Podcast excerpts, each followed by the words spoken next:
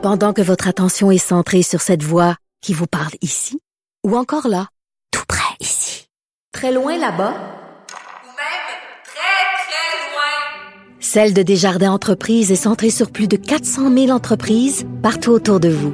Depuis plus de 120 ans, nos équipes dédiées accompagnent les entrepreneurs d'ici à chaque étape pour qu'ils puissent rester centrés sur ce qui compte, la croissance de leur entreprise. La nouvelle façon de comprendre l'actualité. Cube Radio. Cube Radio. Cube Radio. En direct à LCN. 6h30, on rejoint Philippe Vincent Foisy pour son commentaire. Salut Philippe Vincent. Salut Audrey. Bon, on sait finalement quand est-ce que le président américain euh, va venir au Canada. Oui, 22, euh, 23, pardon, 24 mars. Euh, enfin, mm-hmm. enfin, euh, il sera là. Enfin, il viendra. Il va prononcer un discours devant la Chambre des communes. Le dernier qui a fait ça, c'était Barack Obama. Je me souviens à l'époque de Barack Obama, il disait le Canada, le monde a besoin de plus de Canada. Et depuis, il n'y a pas eu vraiment plus de Canada sur la scène internationale. Et c'est le genre de message que Joe Biden risque encore une fois de répéter. On l'a vu notamment avec le dossier haïtien un dossier qui préoccupe les Américains ou le où les Américains aimeraient beaucoup que le Canada intervienne, notamment à cause de cette diaspora, notamment avec la langue française, notamment avec une présence qui est peut-être un peu moins coloniale pour le Canada dans, dans ce pays-là. Donc, on aimerait beaucoup que le Canada agisse. Ça fait longtemps qu'on met de la pression sur le Canada et pour le moment, on fait rien. Bon, on le voit peut-être parce qu'on n'a pas les capacités militaires pour le faire, malheureusement. Mais là-dessus, c'est sûr qu'il va y avoir de la pression. Après ça, on va beaucoup parler d'économie aussi. Les Américains ont leur affaire. Puis ça, vous allez en entendre parler beaucoup le American Inflation Reduction Act. C'est un énorme plan pour revoir l'économie américaine, revoir l'économie verte, l'électrification des transports, la, construction de microprocesseurs aussi pour moins dépendre de la Chine, moins dépendre de Taïwan.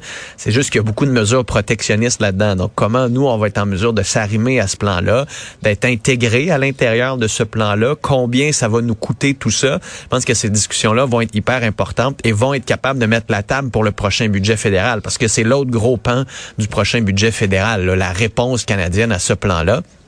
Et je sais que tout le monde comment on va savoir euh, comment on va pouvoir tirer notre épingle du jeu dans tout ben ça? Exact. Un, pas être obligé, pas être oublié. Deux, pas laisser derrière. Et trois, d'être capable nous aussi d'en profiter et en bout de ligne d'être pas juste le fournisseur de matières premières à des emplois en ingénierie, en haute technologie qui vont aller euh, aux États-Unis. sais, on veut pas que ce soit les Américains qui aient toutes les jobs payantes, que nous autres on fournisse tout ce qui est matières premières, puis que le Mexique fournisse tout ce qui est euh, entre guillemets cheap labor, donc emploi de moins de moins grand salaire pour que les Américains soient les seuls à s'enrichir. Il va falloir que nous autres aussi, on tire notre épingle de jeu là-dedans. Puis après ça, ben, c'est sûr qu'il y a l'aspect du chemin Roxham. Et là, ce qu'on nous dit, c'est qu'on va en Quelle parler. part ça va prendre dans la discussion? On va en parler. Mais attendez-vous pas à ce que ce soit le premier point à l'ordre du jour. Ça va faire partie des points de discussion, mais il ne faut pas s'attendre non plus à une solution à ce problème-là. Je sais qu'on parle beaucoup depuis un bon moment de l'entente sur le tiers pays sûr et tout le tralala. Au moins, on va en parler. Au moins, ça devient un enjeu inévitable lors de la discussion. Si jamais il devait y avoir une entente, je serais le premier surpris. Ceci dit, c'est sûr que ça va occuper une partie des questions. Souvent, il y a un point de presse après. Deux questions une en français, une en anglais. Je m'attends à ce que des médias canadiens en posent au minimum une des deux là-dessus. On va revenir sur euh, ce fiasco à la SAQ, Philippe Vincent. Là, euh, les révélations de notre bureau d'enquête, euh, on apprend qu'Éric Kerr avait été mis au courant de ce qui s'en venait et il aurait peut-être pu en faire plus là, pour limiter les dégâts. Euh, oui, c'était un peu ce qu'on se disait hier. Hein, comme, comme analyste, on regardait la situation en disant, là, il va falloir qu'on arrête chez Éric Kerr d'essayer de dire, non, non, vous devez me couvrir des loges parce que moi, tout a fonctionné de mon côté, se lave les mains totalement, se déresponsabilise totalement de ce qui s'est passé du côté de la SAQ, alors qu'il y a des sources qui parlent à notre bureau parlementaire à Québec qui dit non, non, non. Cet été, son bureau a été mis au courant qu'il y avait des problèmes, qu'il y avait des enjeux, surtout avec le plan de communication. On a décidé de rien faire de ce côté-là, qu'on se lave les mains, parce qu'on n'a rien fait ultimement en pensant que tout allait fonctionner. On aurait dû établir un plan de communication pour ce qui était le service d'identification mhm. gouvernementale. On ne l'a pas fait. On savait aussi qu'il allait avoir des enjeux avec la transition. On ne l'a pas fait non plus. Donc c'est sûr qu'en entendant Eric Kerr se laver les mains, comme on l'a vu cette semaine, ça a laissé un goût amer dans, la bouche de plusieurs, mais visiblement aussi chez certaines personnes à l'intérieur de l'appareil gouvernemental. Hein, parce que là, moi, je lisais ça ce matin, mais je me disais, OK, il y a des sources de nos collègues à- du Journal de Montréal, du Journal de Québec, qui ont parlé. Pourquoi? Parce qu'elles ne sont pas contentes de ce qu'elles ont entendu. Parce que, contrairement à Geneviève. Guilbeault, il y a personne qui a dit, oui, OK, on prend une part de responsabilité là-dedans, on va améliorer les choses. Donc, à un moment donné, il y a cette frustration-là qui s'est installée à l'intérieur de l'appareil gouvernemental et on regarde M. Kerr. Moi, je me demande surtout, on regarde M. Kerr pour les prochaines transformations numériques. Est-ce qu'il va continuer de s'en laver les mains? Est-ce qu'il va continuer de se déresponsabiliser? Est-ce qu'il veut pas trop savoir pour être sûr de pouvoir dire que c'est pas de sa faute quand ça tourne au vinaigre?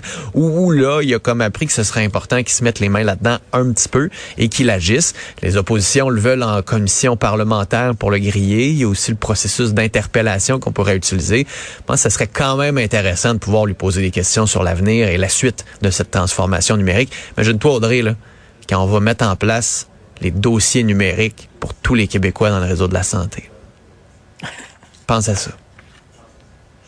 Ça risque d'être assez Le seul compliqué. avantage, c'est qu'on fait déjà la file à l'urgence, fait que ça changera pas grand-chose. Vu de même.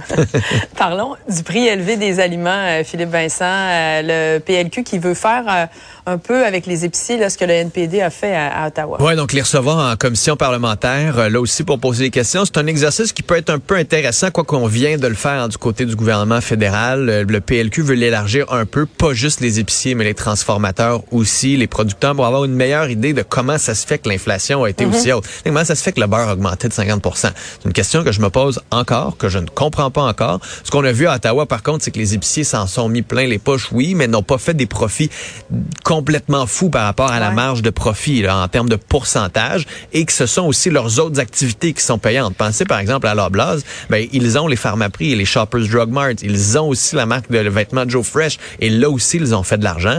Alors c'est intéressant, ça serait intéressant et important d'avoir plus de transparence dans ces structures de prix-là pour qu'on soit en mesure de mieux analyser d'où viennent leurs profits. Il faut que le bureau de la concurrence, un, là, il mène une enquête sur les épiciers, mais soit en mesure d'avoir toute cette information-là et surtout de protéger les petits commerces indépendants qui sont essentiels pour les consommateurs aussi. là.